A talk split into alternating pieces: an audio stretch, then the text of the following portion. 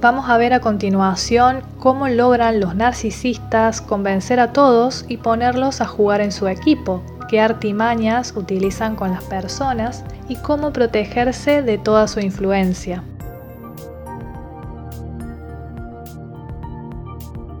El término mono volador proviene de la película El mago de Oz, donde la villana los utiliza para llevar y traer información acerca de Dorothy y básicamente molestarla y no dejarla en paz. En este contexto se lo usa para designar a todas esas personas que fueron captadas y engatusadas por él o la psicópata o narcisista para que hagan ciertos trabajitos sucios por él, ya que como sabemos no les gusta gastar energía de más. Pero aparte, no siempre podrán controlar a su víctima, no podrán monitorearla 24/7, así que necesitan su ejército de soldados, quienes recibirán órdenes directas o indirectas para continuar el abuso con su o con sus víctimas. ¿Quiénes son los monos voladores? Son aquellas personas de tu círculo o del círculo del maltratador que le han dado cierta credibilidad y cierto estatus elevado, algunos llegando a sentir admiración por ellos, otros quienes creen tener un vínculo afectivo o estrecho, quizás de mucho tiempo, personas que han comprado muy bien el personaje que el narcisista ha fabricado, pero los hay también quienes, al igual que él o la abusadora, sacan algún provecho de las personas y con quienes hay una relación basada en transacciones de muchos tipos, sexual, económicos, de contacto social, de préstamos, de ciertas ayudas. Están los crédulos e ingenuos que no saben exactamente el daño que están causando. Y están los cómplices, quienes conocen muy bien el comportamiento abusivo del narcisista y simpatizan con él, a la vez de que puede existir un desprecio por quien es la víctima, lo cual le facilita más el trabajo al abusador respecto a usar a estas personas en su contra.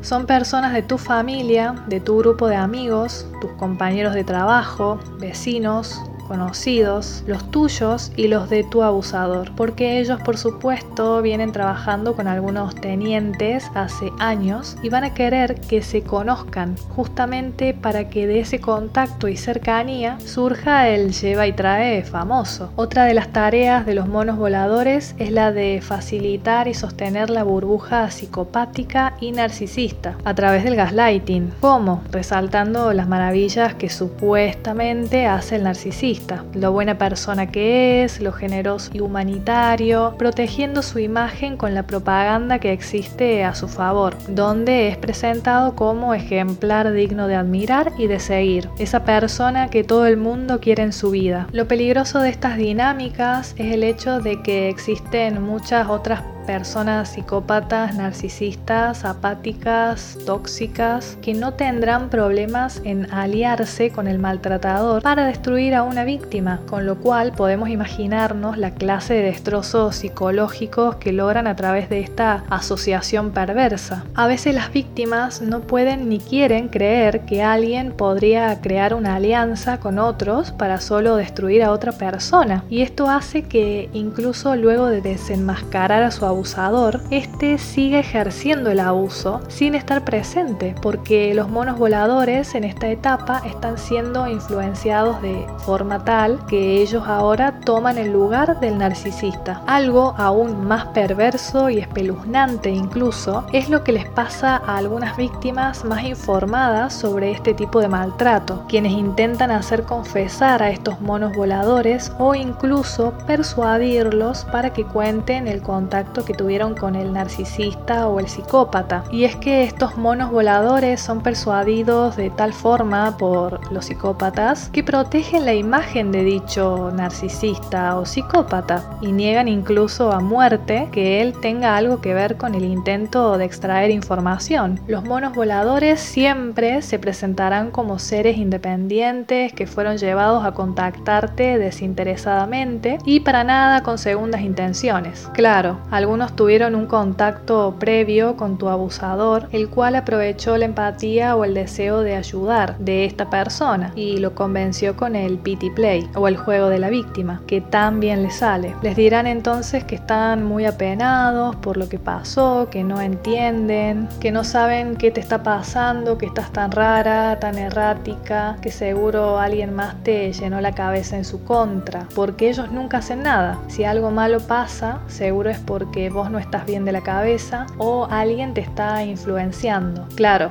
lo que hacen es proyectar sus propias acciones en un chivo expiatorio. Y entonces la culpa de todo el mal es de tu mamá, de un amigo, de tu nueva pareja, quienes son cómplices, o sea, quienes no te desean bienestar y son caballos de Troya en tu vida, que al igual que el narcisista o psicópata te estafaron y fueron falsos contigo, simplemente intercambiarán favores y ya, no hay mucha vuelta en esto, no necesitan hacer mucha actuación aquí. Claro que en este punto es importante que logres reconocer cada tipo de mono volador para saber cómo actuar con ellos cuando pongas contacto cero. Los monos voladores también son piezas clave para la campaña de difamación, la cual comienza a correr desde el día 1 que conoces a tu abusador. Como ya dijimos, una de sus tareas es el lleva y trae de información y chismes. El narcisista realiza un trabajo de hormiga con cada persona. A unos les habla de tu supuesto defecto, las cosas que haces mal y se los dice en un tono burlesco, porque sabe que estas personas lo van a tomar muy bien. Pero a otros quizás más empáticos les dirá lo dolido que está por cómo te comportas, por cómo es que peleas y armas líos por todo, e incluso que sospecha de tu fidelidad o de tu honestidad. Con otros te hará quedar como una verdadera basura de persona, generalmente aquellos que no podrán tener contacto estrecho contigo y por ende no podrán contrastar esa información, por lo que la darán por cierta y listo. Cada mono volador es recompensado con buenos tratos, regalos, ayudas y diversos intercambios que el narcisista sabe que es una inversión a largo plazo. Es por esto que los monos voladores creen que es una persona maravillosa,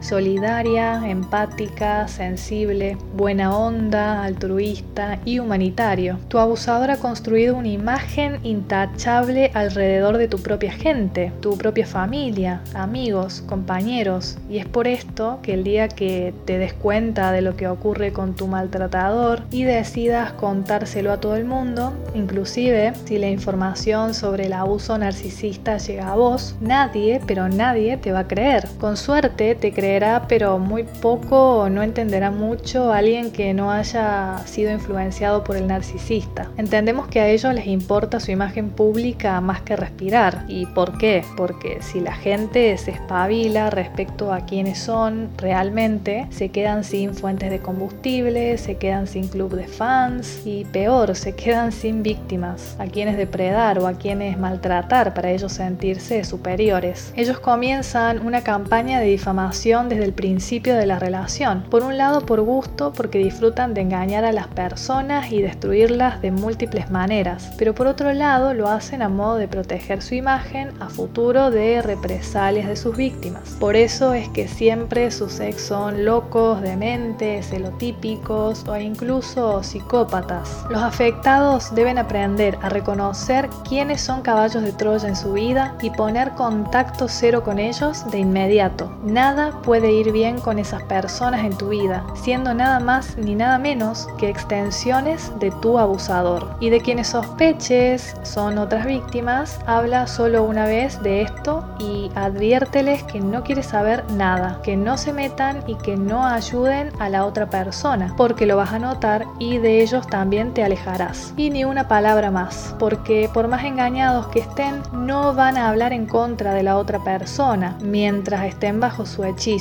no debes malgastar energía en ellos. Tendrás que aplicar piedra gris inmediatamente mientras los dejas a prueba. Si no rompen tus límites personales, puedes aceptarlos, pero te advierto que ya son un peligro en sí, al menos en el hecho de compartirles tu información, por lo cual deberás tener mucho cuidado. Los psicópatas y narcisistas destruyen todo a su paso y esto incluye tus contactos sociales. Utiliza esta etapa para darte cuenta de quiénes realmente, pero realmente valoran tu persona, te respetan y te quieren de verdad. Y aléjate de aquellos que perpetúen el abuso, la cosificación, la burla, el maltrato, la difamación y tu sometimiento.